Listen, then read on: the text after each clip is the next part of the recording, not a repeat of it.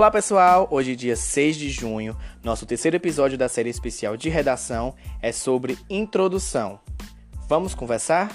O pensar sobre como iniciar a redação sempre foi uma grande dificuldade.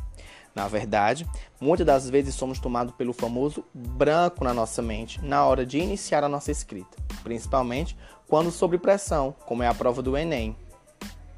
E essa grande dificuldade nos fala muito sobre o ser autor, o ser escritor, sobre escrever, como escrever e várias outras questões, além de nos demandar conhecimento linguístico e domínio da escrita. Por isso, devemos traçar nossos objetivos. E quais são os nossos objetivos? O primeiro de tudo é contextualizar, problematizar e posicionar-se.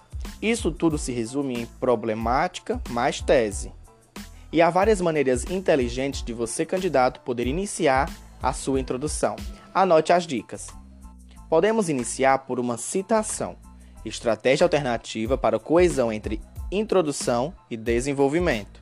Declaração inicial, afirmativa que carrega posicionamento frente ao tema.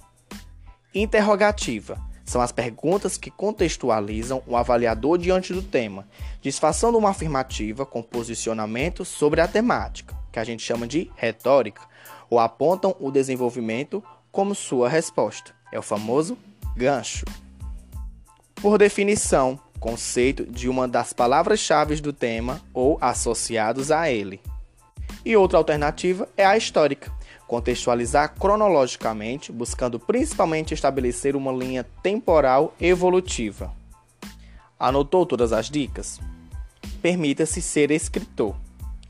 No meu feed do Instagram, arroba seja nota mil, fiz um post maravilhoso sobre 100 ideias para escrever, você candidato não pode ficar. Lá tem um passo a passo sobre toda a minha experiência de como eu enfrentei o famoso branco na hora de iniciar a minha redação. Espero que curtam e compartilhem com todos os seus amigos. Este da redação requer muita prática.